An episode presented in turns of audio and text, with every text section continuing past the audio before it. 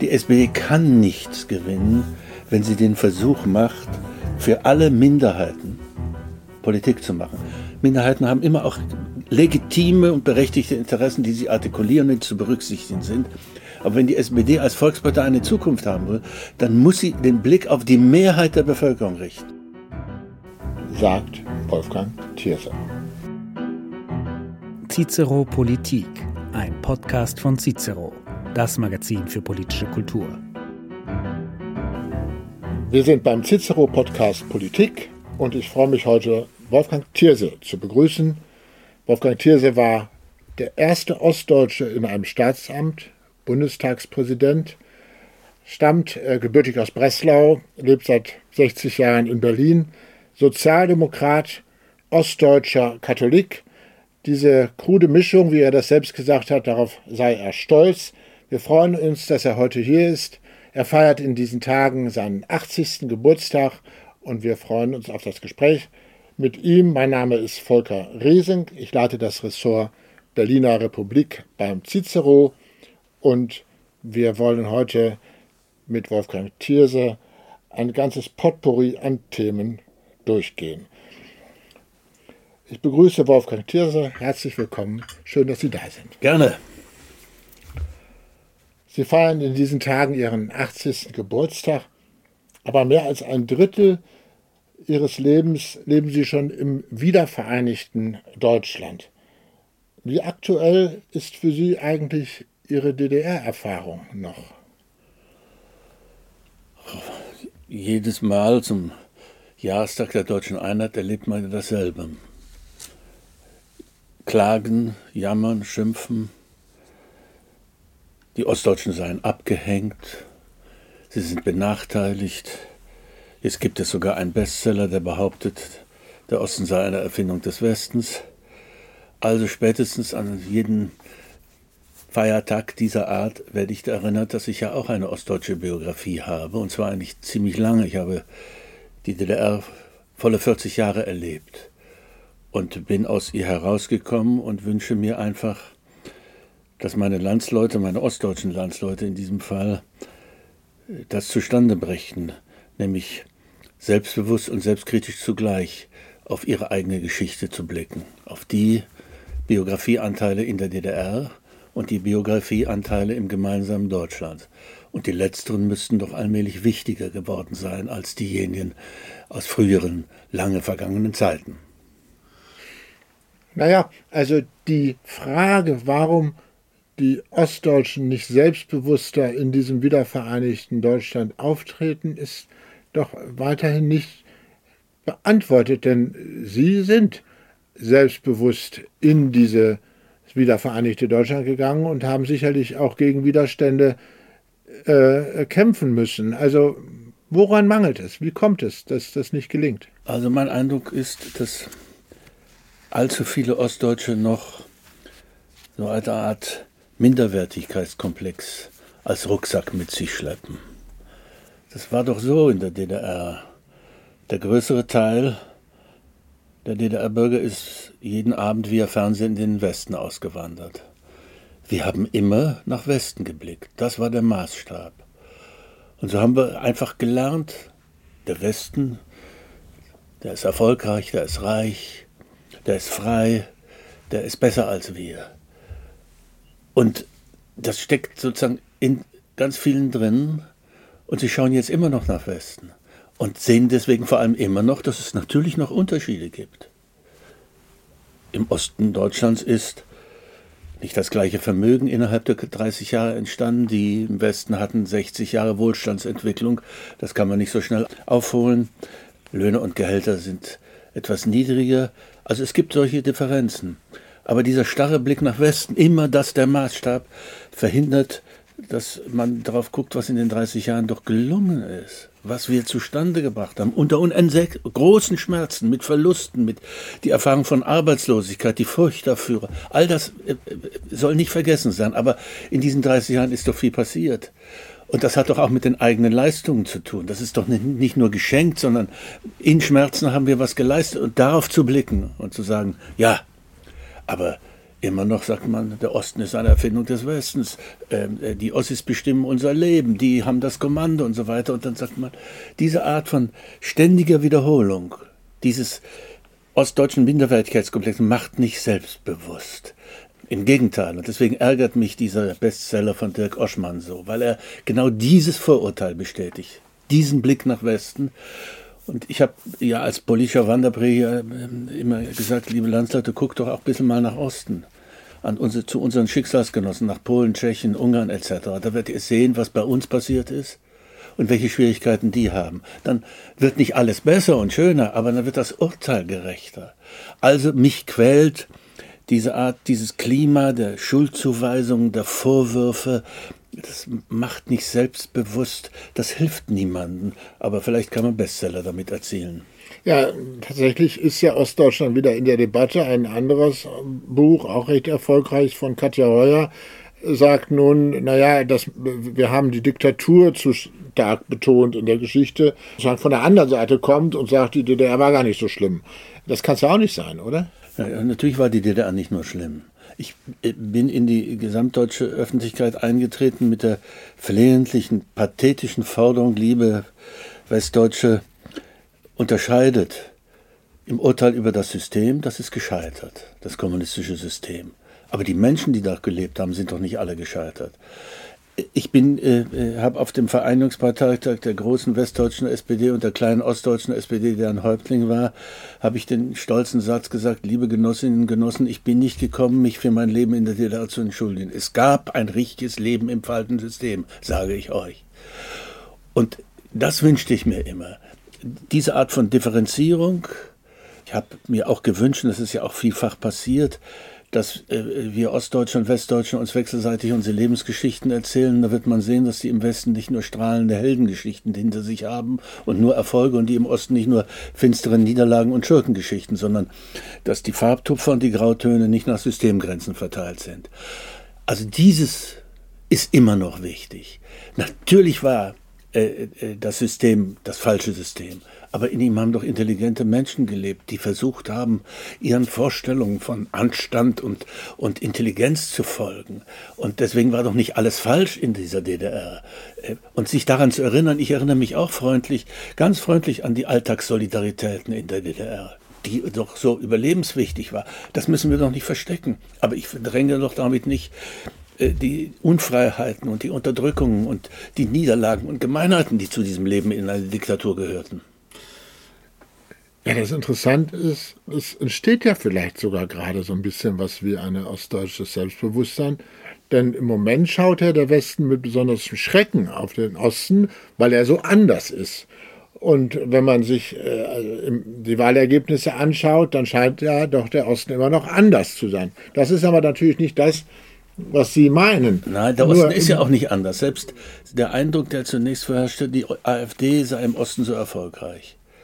Jetzt haben wir die Wahlergebnisse in Hessen und Bayern gesehen und äh, da wurden wir daran erinnert, die, die AfD ist kein ostdeutsches Phänomen und kein ostdeutsches Problem. Allerdings, das, was die AfD stark gemacht hat, ist in Ostdeutschland greller, sichtbarer, vielleicht auch brutaler.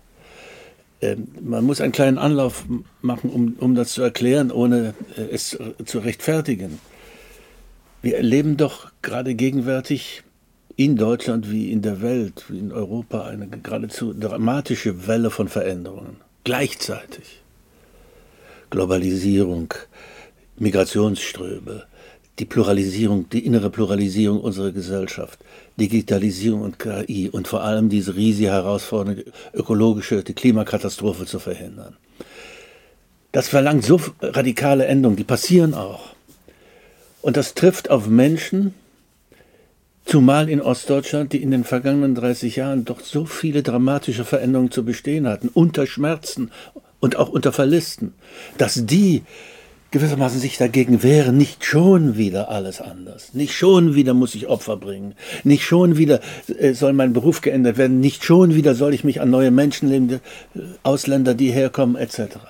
Und dass solche Menschen in ihre Angst und Verunsicherung dann den glauben wollen, die mit den einfachen Botschaften kommen, aller AfD. Dramatische Veränderungszeiten sind Zeiten von Unsicherheiten und Zukunftsängsten und es sind Zeiten für Populisten. war das in Ostdeutschland die Dramatik der 30 Jahre immer noch nicht ganz ausgestanden ist. Und jetzt kommt die nächste Welle. Das erklärt ein wenig, warum Menschen eher bereit sind, dazu zu hören, denen zu folgen, die zu wählen, die mit den einfachen Botschaften Grenzen dicht, äh, Europa brauchen wir nicht, äh, etc. etc. Ich erkläre das, um nichts um zu rechtfertigen, aber zu, um zu zeigen, was gegenwärtig passiert und warum wir für die Demokratie insgesamt in einer extrem herausfordernden Situation sind. Die wunderbaren Zeiten der alten Bundesrepublik, von denen die Ostdeutschen immer geträumt haben, die sie mit Neid gesehen haben, das waren doch Zeiten, wo dieses Ja zur Demokratie, die Aneignung der Demokratie deswegen leichter fiel, weil sie mit wirtschaftlichem Aufschwung und Wohlstandsmehrung verbunden war.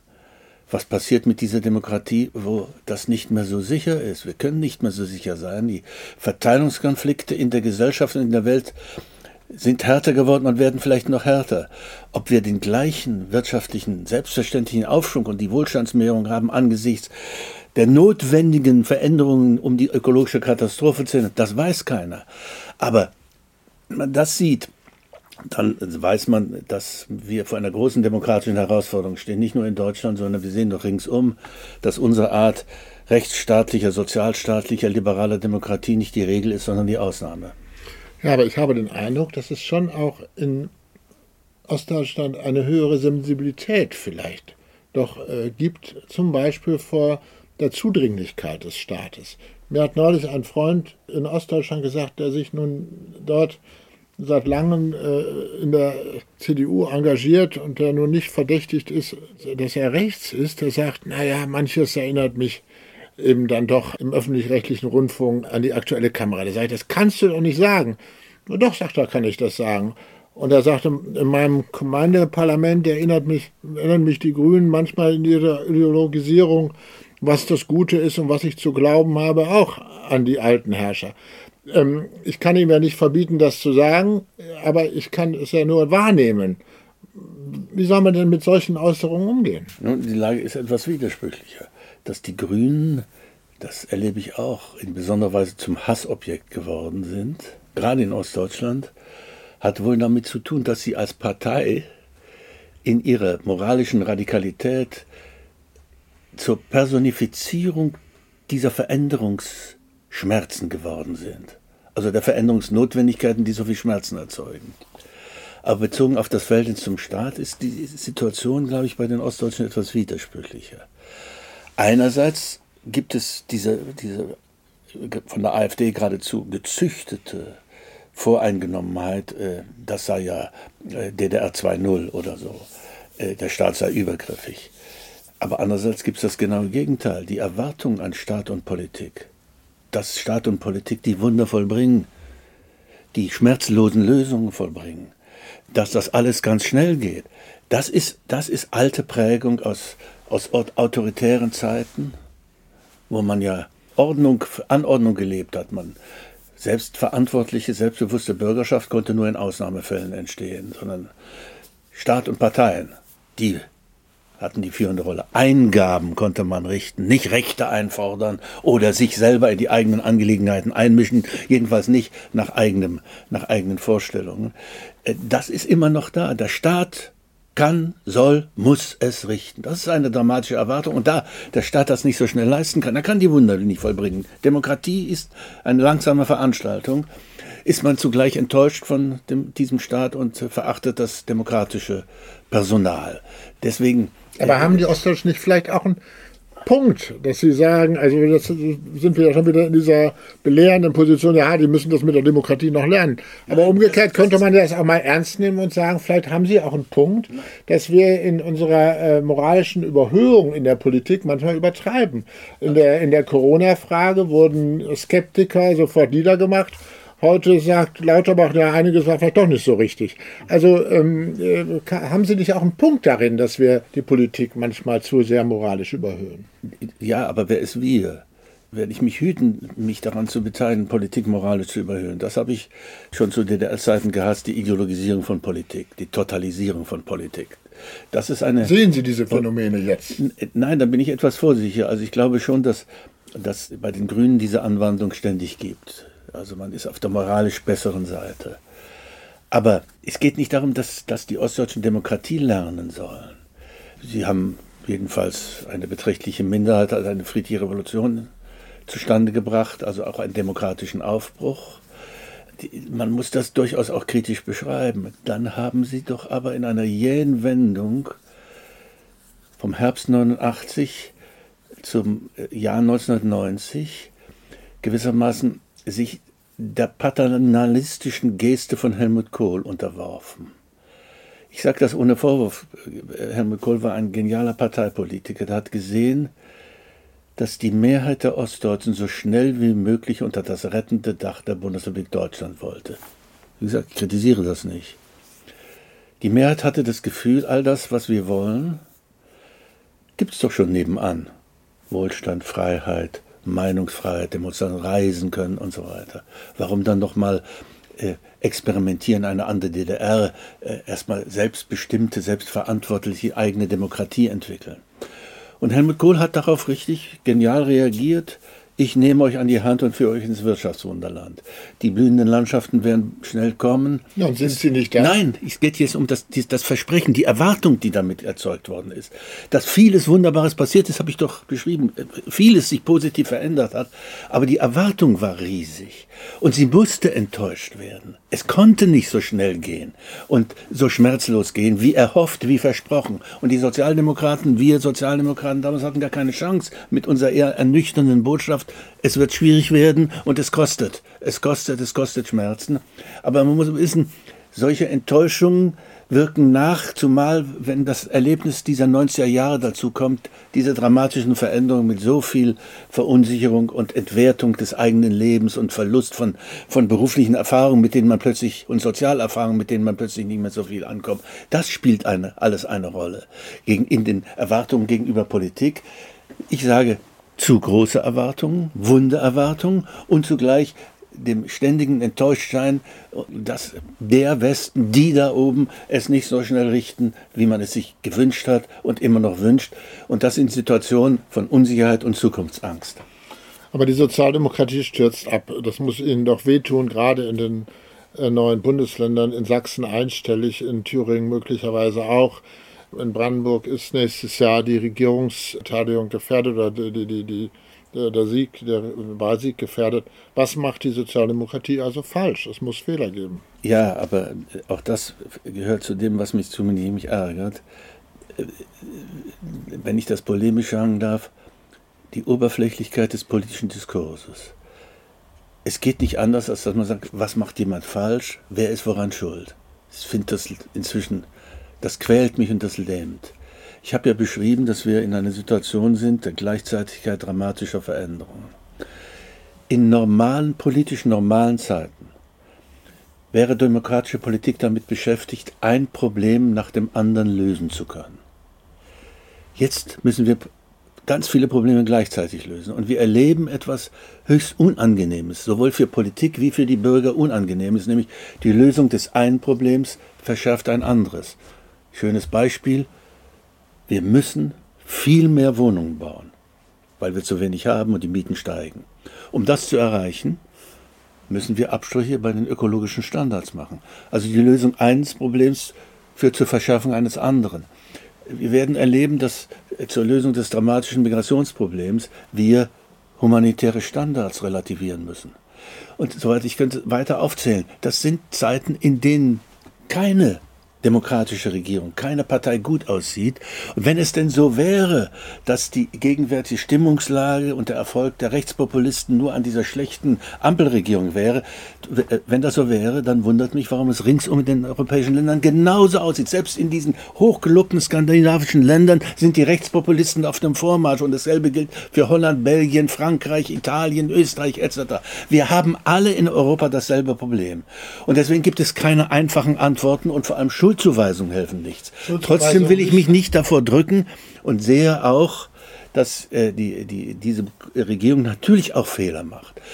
Äh, äh, die Geschichte des äh, Heizungsgesetzes ist eine einzige Katastrophe. Die falsche Reihenfolge der Maßnahmen ist nicht angemessen erklärt, damit nur Unsicherheit und Angst erzeugt. Man kann es nicht falscher machen als bei diesem Gesetz. Hoffentlich lernt die Ampelregierung etwas daraus. Und bezogen aus der SPD eine Dreierkoalition ist immer schwieriger und die SPD ist in der, in, in der Sandwich-Rolle, wenn man so will. Sie, sie muss moderieren, der Kanzler muss moderieren in diesem ständigen Streit zwischen Grünen und FDP und das bekommt der eigenen Partei nicht. Deswegen wünsche ich mir schon, dass nicht der Kanzler, der muss moderieren, aber dass die eigene Partei deutlicher sichtbar wird. Es wäre doch normal, so wie die Grünen und die FDP das tun. Man geht in den Streit mit einer klaren eigenen Position. Die muss sichtbar sein, dass man sich dann äh, auf Kompromisse einigt und die dann auch gelten und nicht wie jedes Mal von der FDP wieder aufgekündigt werden müssen. Das gehört auch dazu. Aber dass die SPD in diesen schwierigen, zu moderierenden Koalitionen sichtbarer sein wird, das wünsche ich mir schon. Aber kann es nicht sein, dass in den letzten Jahren die Sozialdemokraten den Grünen zu ähnlich geworden sind? Also nehmen wir Berlin, da haben sie als Beispiel in der Nutshell die Bebauung von Tempelhof in einer Phalanx haben SPD und Grüne das verhindert, obwohl wir Bauland brauchen. Jetzt weicht es ein bisschen auf. Also die, die SPD hat gedacht, die Grünen sind die Coolen und bei denen äh, haken wir uns unter. Und das rächt sich jetzt. Die SPD muss wieder Partei der kleinen Leute werden, oder? Das ist eine nicht falsche Beobachtung. Mich hat das auch geärgert, dass wie soll ich das nennen, jedenfalls Funktionäre der SPD oder aktivere Teile allzu gerne Politik der Grünen oder der Linkspartei machen wollten äh, und äh, dabei verlernt haben, die eigene Position durchzuhalten oder wieder stärker sichtbar zu machen. Die SPD kann nichts gewinnen, wenn sie den Versuch macht, für alle Minderheiten Politik zu machen. Minderheiten haben immer auch legitime und berechtigte Interessen, die sie artikulieren und zu berücksichtigen sind. Aber wenn die SPD als Volkspartei eine Zukunft haben will, dann muss sie den Blick auf die Mehrheit der Bevölkerung richten.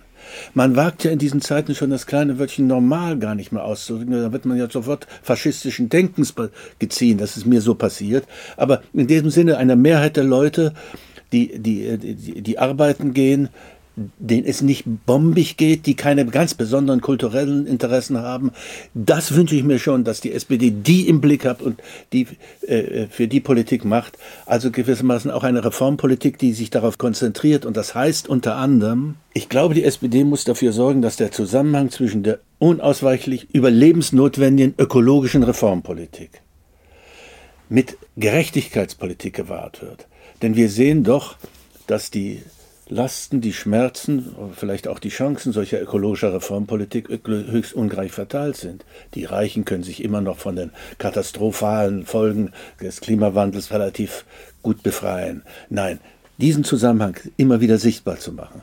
Das hätte sie beim Heizungsgesetz viel stärker akzentuieren müssen, indem sie zuerst sagt, wir brauchen eine Änderung unserer Heizung. Das betrifft uns alle. Aber wir machen es so, dass diejenigen, die dafür auch zahlen müssen, auch einen Ausgleich bekommen, dass man sozusagen die Art der Finanzierung an, an den Beginn gestellt hätte. Zweitens dann entschieden hätte, wir beginnen mit den öffentlichen Gebäuden, wo der Staat selber zuständig ist und erst an dritter Stelle für die privaten Neubauten. In dieser Reihenfolge dann hätten, wäre die Angstwelle, der Widerstand nicht so groß gewesen.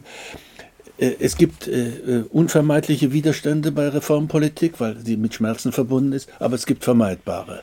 Aber sehen wir es nicht auch in anderen Politikfeldern, zum Beispiel im Bürgergeld oder man kann es auch sagen bei der Kindergrundsicherung? Ähm, die SPD war mal die Partei des Aufstiegs, des Arbeiters, der durch Arbeit und Leistung nach oben kam.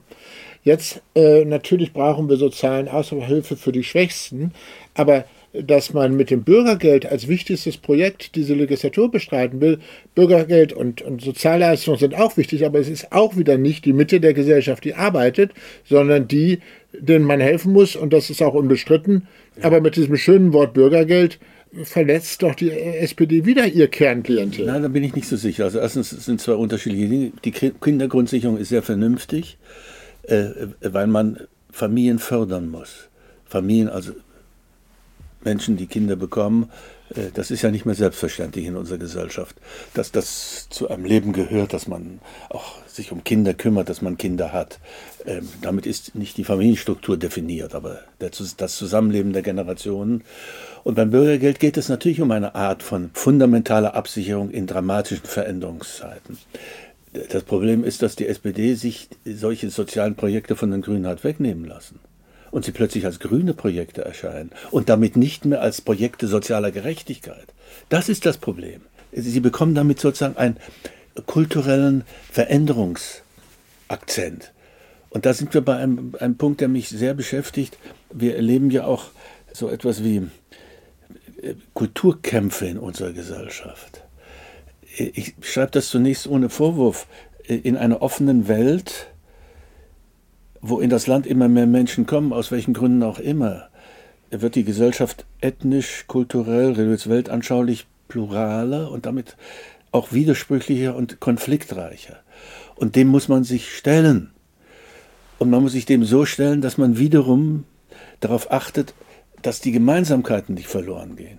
Wenn ich es etwas vereinfacht sagen darf, in einer offenen Welt entsteht Diversität, Pluralität, wie immer wir das nennen, gewissermaßen von alleine. Leicht vereinfacht und übertrieben gesagt. Aber Gemeinsamkeit, die wird nicht von alleine bewahrt. Um die muss man sich kümmern. Und da bin ich wieder bei dem Punkt, dass, dass Politik oder jedenfalls auch die Sozialdemokratie, äh, und es ist nicht nur eine politische Aufgabe, sozusagen dieses Angebot für das, was, was uns miteinander verbindet, ins Zentrum stellen muss. Und damit sollen die legitimen Minderheiteninteressen nicht vollständig beiseite geschoben werden. Aber sie ins Zentrum von Aufmerksamkeit zu stellen, da muss dann an die Sozialdemokraten sich nicht wundern, wenn es ein großes, eine große Auseinandersetzung und Begeisterung für die Legalisierung von Cannabis gibt. Dann wundere ich mich, dass das eine sozialdemokratische Aufgabe sind. Das ist eine Aufgabe, wo, glaube ich, die Grünen und die FDP besonders engagiert sind. Aber nun hat sie Lauterbach als Gesundheitsminister am Hals und plötzlich erscheint sie als ein sozialdemokratisches Projekt. Oder ich nehme ein anderes Beispiel, das legitime Interesse von äh, äh, transidentischen Menschen, dass mit ihnen nicht bürokratisch und unanständig und unfair äh, umgegangen wird. Muss das dazu führen, dass man ein Gesetz schafft, äh, dessen Effekt ist, dass ich per Sprechakt mein Geschlecht definieren, bestimmen kann und innerhalb eines Jahres wieder ändern kann mit all den Folgen. Ich weiß nicht, ob das notwendig ist, weil ich den Eindruck habe, ich bin ganz vorsichtig, dass ganz viele Menschen sagen, da wird mein Verständnis von Menschsein in Frage gestellt. Dieses Verständnis von Menschsein hat zur Grundlage, dass wir, ein, dass wir auch biologisch bestimmte Wesen sind. Wenn ich aber sage, so lese ich es ständig, sie werden als Mann gelesen, sie sind kein Mann. Sie werden als Frau gesehen, sie sind keine Frau. Dann ist sozusagen das, was, was eine große Mehrheit sozusagen als äh, selbstverständlich hat, so in Frage gestellt hat. Und, und ich weiß nicht, ob man für solche Prozesse nicht einfach erstens viel längere Zeit braucht und äh, zweitens, ob man nicht äh, es für eine Übertreibung hält, das per Gesetz regeln zu wollen. Es gibt biologisch zwei Geschlechter. Und diese Tatsache wird inzwischen schon als, äh, diese Tatsachenbehauptung wird als diskriminierend gelesen. Sie wird als reaktionär angesehen, weil, weil Binarität ist etwas Reaktionäres.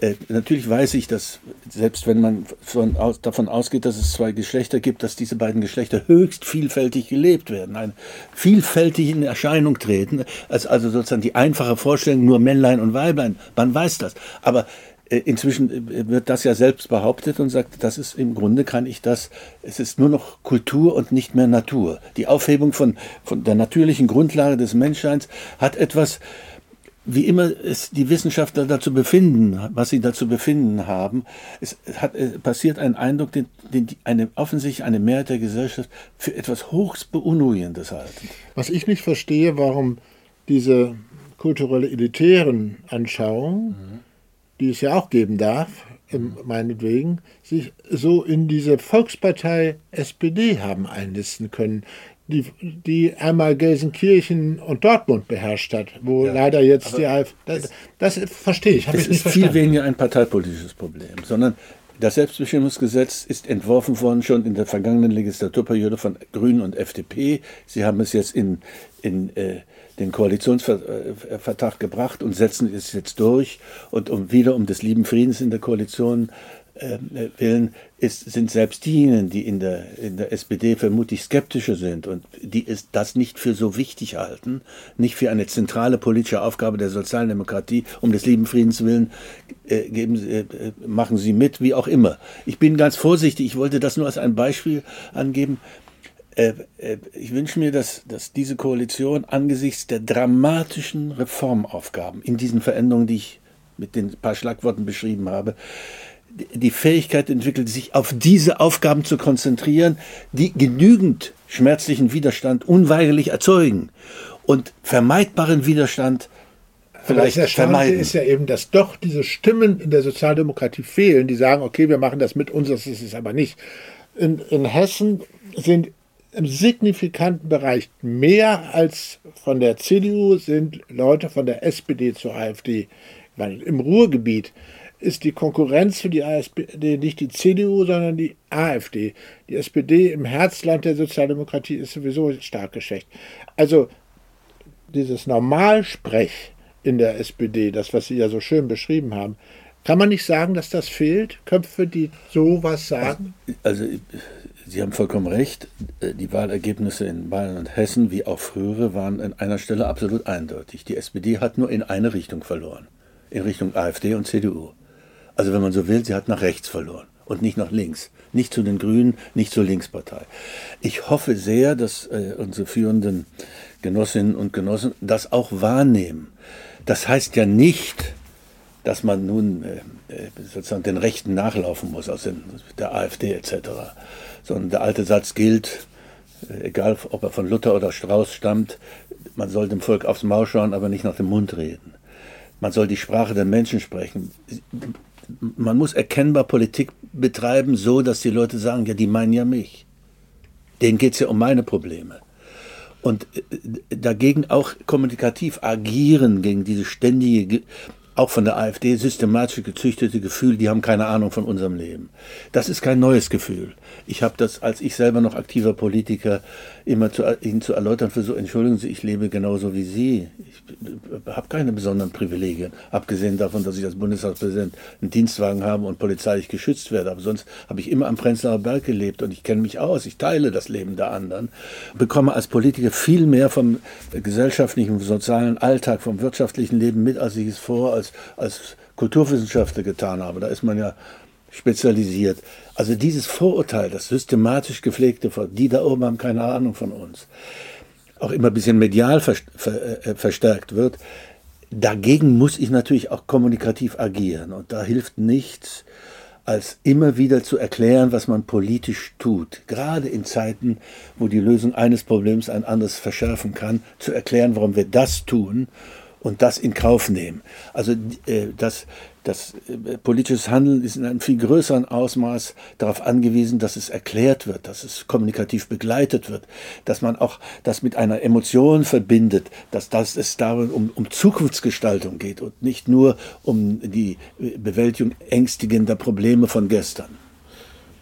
Ja, da passt ja auch noch das Thema Migration rein, was wir, was wir noch nicht besprochen haben, neben den anderen auch da äh, ist ja der Eindruck, dass sozusagen diese Vorstellung ähm, Open Borders, offene Grenzen, keine Begrenzung äh, der Zuwanderung nicht äh, äh, sozusagen eigentlich eine grüne Idee ist, die die SPD zu, äh, zu bedenkenlos übernommen hat. Jetzt plant Olaf Scholz eigentlich eine Kehrtwende welche Irrtümer sind in der Migrationspolitik gemacht worden? Na, es ist keine vollständige Kehrtwende. Schließlich hat die SPD den äh, Asylkompromiss vor, vor über 20 Jahren oder vor 30 Jahren, da war ich noch Abgeordneter und habe die mitentschieden. Also es ist keine Kehrtwende. Die Sozialdemokratie hatte immer ein Problembewusstsein davon. Aber sie hat sich selber auch immer unter einen hohen äh, äh, moralischen Anspruch gestellt, einer universalistischen Moral, dass wir doch das Asylrecht unbedingt verteidigen müssen es war immer meine Meinung, das habe ich in vielen Reden und Vorträgen gesagt, wir müssen fertigbringen, das Asylrecht zu verteidigen, indem wir Unterscheidungen treffen und Begrenzungen einführen. Nicht, nicht die Grenze von 200.000, das ist eine fiktive Zahl, die, die, ist, die ist nicht, nicht, ergibt keinen sonderlichen Sinn. Aber Begrenzungen dadurch, dass man unterscheidet zwischen politischen Flüchtlingen, wirklich asylsuchenden Leuten, die aus ganz anderen Gründen kommen, Bürgerkriegsflüchtlingen äh, nach internationalem Recht und äh, Menschen, die wir selber brauchen.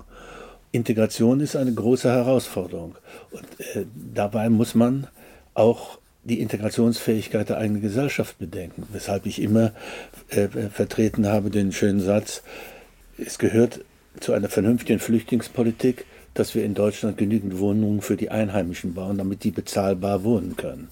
Dann werden sie nämlich eher Ja sagen zu Leuten, die zusätzlich zu uns kommen. Das muss man aussprechen können. Und äh, die eigene Partei hat immer zwischen diesen beiden Ansprüchen, einer universalistischen Moral und den pragmatischen Möglichkeiten des eigenen Landes. Dazwischen war sie immer zerrissen. Und wir erleben ja jetzt, wie, wie, dramatisch das Problem sein kann angesichts des Israel-Konfliktes, der, der, der, mörderischen Attacke von Hamas auf Israel und der Solidaritätsbekundung im eigenen Land. Man sieht, dass Menschen, die zu uns kommen, dass wir denen etwas zumuten können und müssen ich sage das vielleicht etwas zu pathetisch, wer in dieses Land kommt, aus welchen Gründen auch immer, der kommt in ein geschichtlich und kulturell geprägtes Land. Und zu dieser Prägung zählt zum Beispiel auch der Holocaust und die moralisch-politische Verpflichtung daraus. Und auch wenn jemand aus einem islamisch oder arabisch geprägten Land sagt und sagt, es hat nichts mit mir zu tun. Doch in dem Moment, wo du in diesem Land lebst, musst du diese Zumutung akzeptieren und sich, sich aneignen. Und das muss Gegenstand von Integrationsanstrengungen sein, Gegenstand von Bildung und so weiter und so weiter. Da, wie gesagt, Integration ist eine Aufforderung, eine Anstrengung in beide Seiten. Für die aufnehmende Gesellschaft und für diejenigen, die zu uns kommen. Und da darf man sich auch keine Illusionen mehr machen. Äh, allzu oft ist durch jede Anforderung an Zukommende als des Rassismus verdächtigt worden. Die, dieser eigentümliche Terminus, äh, der, in, äh, der herumläuft, ein anti-islamischen Rassismus, da überlege ich mir, was es ist. Ähm, dass es Religionskritik in unserem Lande gibt, dass sie ganz legitim ist. Das wissen Christen längst, auch wenn es ihnen früher mal nicht gefallen hat. Äh, aber Islamkritik ist sofort des Rassismus verdächtig. Wenn man den, Antisemit, den mitgebrachten Antisemitismus von Muslimen äh, kritisiert, ist, äh, ist das latent auch verdächtig. Ich sage damit ausdrücklich nicht, dass es nicht einen einheimischen, einen bei uns äh, äh, ja, schon längerfristigen Antisemitismus gibt. Es geht nicht darum, dass wir uns, indem wir über das eine Problem sprechen, entlasten wollen von der Bewältigung eines anderen Problems. Sie haben ja immer sich gegen Antisemitismus engagiert und äh, in verschiedenen Gruppierungen auch. Bei einigen dieser Gruppierungen habe ich den Eindruck, dass ähm, der Kampf gegen rechts äh, zu so einer Beschäftigung wurde, der auch wichtig ist, aber dass man da eben dann auch bewusst weggeschaut hat vor dem eingewanderten Antisemitismus. Haben wir zu viel weggeschaut vor diesem eingewanderten Antisemitismus? Also man muss das jetzt angesichts dieser äh, Ereignisse, dieser äh, auch gewalttätigen Demonstrationen, muss man das jetzt nochmal neu äh, ernsthaft nachfragen. Haben wir äh, nicht genau hingeschaut, wo, wo, haben wir zu wenig Anstrengung, Integrationsanstrengung unternommen, äh, wo, wo, gibt es Überforderung durch die schlichte Quantität, wo gab es äh, Ängste und Vorsicht, damit man nicht in Verdacht der Ausländerfeindlichkeit gerät weil Ausländerfeindlichkeit äh, ja wirklich ein schlimmes Vorurteil ist. Das weiß ich, aber äh, man darf sozusagen äh, sich nicht verführen lassen, mitgebrachte Probleme. Und der Nahostkonflikt wandert ja gewissermaßen auch mit Menschen ein, die aus Syrien, Irak, wie auch immer, aus dringenden, zwingenden Gründen zu uns geflohen sind. Sie bringen, sie bringen äh, Vorurteile, ihre Vorstellungswelt, ihre Prägung mit. Und da haben wir das Recht, gewissermaßen sie mit unseren Prägungen zu konfrontieren. Und wir sollten nicht aus falscher Rücksichtnahme darauf verzichten wollen. Sie einzuladen in unsere Kultur, sie einzuladen in unsere religiös-weltanschauliche Prägung, sie einzuladen in das, was Toleranz heißt, äh, was friedliche Form der Auseinandersetzung heißt, was Absage an patriarchale Kultur heißt und so weiter und so fort. Also all das, was uns ausmacht. Also ist dieser Begriff, äh, der äh, von Friedrich Merz, glaube ich, mal eingeführt worden ist, äh, deutsche Leitkultur, ich glaube, Norbert Lammert hat ihn auch mal verwandt, vielleicht doch gar nicht so ganz falsch. Und als ein irgendwie verdorbener Begriff, wie auch immer man es nennt, ich habe eher vorsichtiger davon gesprochen, von dem kulturellen und ideell-moralischen Fundament unseres Zusammenlebens. Für das wir arbeiten müssen, an dem wir arbeiten müssen und das wir immer wieder auch sichtbar machen müssen. Das ist nicht konfliktlos, da wird es auch Widerspruch geben, das kann nicht verordnet werden, sondern diese Aufgabe, das moralisch-ideelle Fundament unseres Zusammenlebens äh, lebendig zu erhalten, das ist eine Aufgabe, die weit über Politik hinausgeht. Vielleicht sogar nicht mal an erster Stelle Sache von Parteien, sondern der kulturellen Kräfte einer Gesellschaft. Dazu gehören die Bildungsprozesse, dazu gehören die äh, Religions- und Weltanschauungsgemeinschaften, die sich daran beteiligen. Das ist aber wichtig. Ich habe nicht den Eindruck, dass, wenn man darüber redet, dass man nicht sofort verdächtigt wird, man wolle sozusagen hier etwas dekretieren wollen. Nein, eine Herausforderung ernst nehmen, die immer wieder sichtbar wird, wenn es solche Konflikte wie gegenwärtig ist, das Geschrei groß. Wenn dann wieder ruhigere Zeiten eintritt, dann äh, sagt man bloß nicht über Gemeinsamkeit reden. Das ist ja, das hat ja was Zwanghaftes. Wenn ich das so äh, zusammenfassend nehme, nehmen Sie schon eine Einengung unseres Debattenraums wahr und wir brauchen wieder eine Ausweitung dieses Debattenraums innerhalb der SPD, aber auch innerhalb der Gesellschaft, in der Politik. In, Kann man das so sagen? In der Gesellschaft auf jeden Fall. Jetzt habe ich gerade gelesen, dass eine Reihe von Autorinnen äh, verlangt hat, dass Alice Schwarzer bei der Leipziger Buchmesse nicht austreten darf. Ich kann von mir nicht sagen, dass ich Feminist sei. Das wäre ja lächerlich, wenn man als Mann von sich sagt, ist Feminist. Das wäre ja kulturelle Aneignung, hätte ich beinahe ironisch gesagt. Aber äh, dass man jemand auslädt, dessen Ansichten man falsch findet, furchtbar findet, bekämpfenswert findet, das finde ich gespenstisch. In einer Gesellschaft soll man, wenn im Rahmen unserer Verfassung, der Regeln und äh, äh Normen unserer Verfassung, soll möglichst Freiheit des Diskurses werden. Wer etwas sagt, setzt sich auch der schärfsten Kritik aus. Warum fordern diese Autorinnen, dass jemand nicht auftreten darf. Sie können doch Alice Schwarzer dann schärfstens kritisieren, so wie sie das selbstverständlich mit anderen auch macht.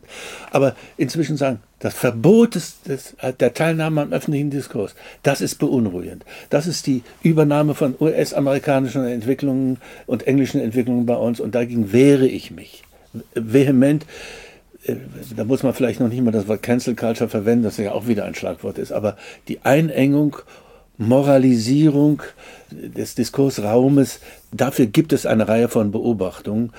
Ich teile nicht die Behauptung von Menschen, man dürfe ja in diesem Land nicht mehr sagen, was man will. Das ist eine böswillige Übertreibung. Nur wenn man etwas sagt, muss man gefasst sein, dass einem widersprochen wird, dass man beschimpft wird, das gehört auch dazu. Aber in diesem Lande kann jeder sagen, was er will. Und dieses, dieses Grundprinzip der freien Rede, das muss man unbedingt verteidigen, das schließt ein, dass ich auch diejenigen kritisiere, deren Meinung ich nicht teile oder jedenfalls oder etwas dröhnend beschweige, das gelegentlich auch. Ja, vielen Dank. Ähm, wir äh, kommen zum Schluss. Ich äh, würde Sie gern zum Schluss nochmal fragen, wie sind Sie eigentlich gestartet in diese Vereinigte Bundesrepublik? Mit welchen Hoffnungen? Und sind diese Hoffnungen mehr erfüllt oder mehr enttäuscht worden? gerade wenn man darauf sieht, was Sie zuletzt gesagt haben. Also die Redefreiheit äh, war ja sicherlich eins der Dinge, die die DDR-Opposition besonders angetrieben hat. Also, ja. also ausdrücklich, die Redefreiheit ist nicht wirklich in Gefahr, auch wenn es solche Anfälle, wie gerade an einem Beispiel geschildert, gibt. Die Redefreiheit, Demonstrationsfreiheit, Meinungsfreiheit ist grundrechtlich geschützt. Und das ist auch wichtig. Ich wünsche mir, dass unsere, äh, die, die Bürger und Bürger dieses Landes, die aus arabischen Ländern oder aus unfreien Ländern kommen, sehen, dass die Polizei ihre Demonstrationsfreiheit schützt, aber zugleich signalisiert, dass diese Demonstrationsfreiheit da die Grenzen hat, wo sie zu, zu Gewalt und Hass aufruft. Das ist die Grenze der Toleranz. Äh, und das muss sichtbar sein. Verteidigung von Meinungs- und Demonstrationsfreiheit und Sichtbarmachen ihrer Grenze, nämlich der Gewalt und des Hasses gegen andere Menschen. Insofern, äh, weil Sie mich persönlich fragen, ich war von Kindesbein an politisch sehr interessierter, fast leidenschaftlicher Mensch ähm, und hatte nie die Chance in der DDR das leben zu können. Und diese Chance gab es mit der friedlichen Revolution dann bin ich in die Politik gerannt, schon mit dem Gefühl, ich möchte mich daran beteiligen, dass diese deutsche Einheit äh, so fair und gerecht wird. Und habe auch meine Schno äh, Rolle so schnell äh, empfunden, dass ich äh, für die zu sprechen habe, die keine Sprache haben, denen niemand zuhört, nämlich die schwächeren Ostdeutschen. Und deswegen äh, bin ich unerhört dankbar, dass, ich, dass mir das geschenkt wurde. Ich äh, empfinde das immer noch als ein großes Geschenk, dass ich diese Chance bekommen hatte. Ich musste nicht da wie andere Ossis gewissermaßen sitzen und wie das Kaninchen auf die Schlange starren. Ich konnte selber das Wort ergreifen, mich einmischen, für andere reden. Die schönste Bezeichnung, die ich je über mich gelesen habe, hieß Tierse das Mundwerk der Ossis. Und da dachte ich, ja, so habe ich meine Rolle auch verstanden. Ich habe mein, meine ostdeutsche Biografie, die vielleicht anders war als andere ostdeutsche Biografien, nie versteckt, weil ich sage, ja, das ist meine Prägung, die bringe ich mit, selbstbewusst und selbstkritisch zugleich. Und äh, dass mir da einiges gelungen ist, aber nicht alles, das weiß ich auch. Aber ähm, das habe ich lernen müssen. Und deswegen bin ich insgesamt dankbar für die Chance, für das Geschenk, das mir gemacht worden ist. Ja, und wir haben dieses Mundwerk hier auch äh, genossen. Aber ich ähm, äh, kann es nicht, ähm, ich habe einen Punkt, den ich gerne doch noch ansprechen wollte, nämlich Sie sind ja auch Berliner und, und die, äh, lieben diese Stadt. Wie, wie haben Sie denn reagiert auf die Beschmierereien dieses Brandenburger Tors und, und, und der Weltzeituhr. Äh, das war, da möchte ich doch gerne auch noch Ihr Mundwerk zu hören. Also besonders ab, absurd empfand ich die Begründung der letzten Generation für das äh, äh, Besudeln des Brandenburger Tors. Da hat eine Sprecherin gesagt, das Brandenburger Tor ist ein Symbol der Veränderung. Ja, und deswegen beschmutzt ihr es. Die Logik verstehe ich nicht. Ja, das Brandenburger Tor war das Symbol der Spaltung. Es stand im Niemandsland bis 89. Und deswegen ist es das Symbol der deutschen Vereinigung und man sieht an ihm, ja, wir sind jetzt wieder zusammen. Wieso man ausgerechnet dieses besudelt, da merkt man, dass sich da etwas, äh, das apokalyptische Denken äh, zwanghaft verselbstständigt hat und ein Grundgesetz politischer Moral vollkommen vergessen ist. Und dieses Grundgesetz heißt, in den Mitteln muss der Zweck anwesend und sichtbar sein. Und das passiert bei den größten Teil der Aktionen der letzten Generation nicht mehr. Das gilt für das Brandenburger Tor, es gilt auch für die Weltzeituhr, die ein Treffpunkt für Menschen ist. Und warum beschmutzt man das auch? Geht es dann nur noch darum, um, um jeden Preis und auch um den Preis der steigenden Wut oder mindestens des Unverständnisses einer riesigen Mehrheit äh, der Leute Aufmerksamkeit zu erzielen. Das nenne ich die Loslösung sozusagen ähm, äh, eine, einer guten und erklärlichen Absicht von dem, was bezweckt ist. Wolfgang Thierse, vielen Dank für das Gespräch. Hat mich sehr gefreut. Danke, dass Sie bei uns waren. Das ja. war der Cicero Podcast Politik. Heute mit Wolfgang Thierse. Sie finden den Podcast Cicero Politik auf allen bekannten Plattformen, wo Sie Podcasts finden und auf unserer Homepage cicero.de. Vielen Dank, dass Sie uns zugehört haben. Bis zum nächsten Mal. Cicero Politik, ein Podcast von Cicero, das Magazin für politische Kultur.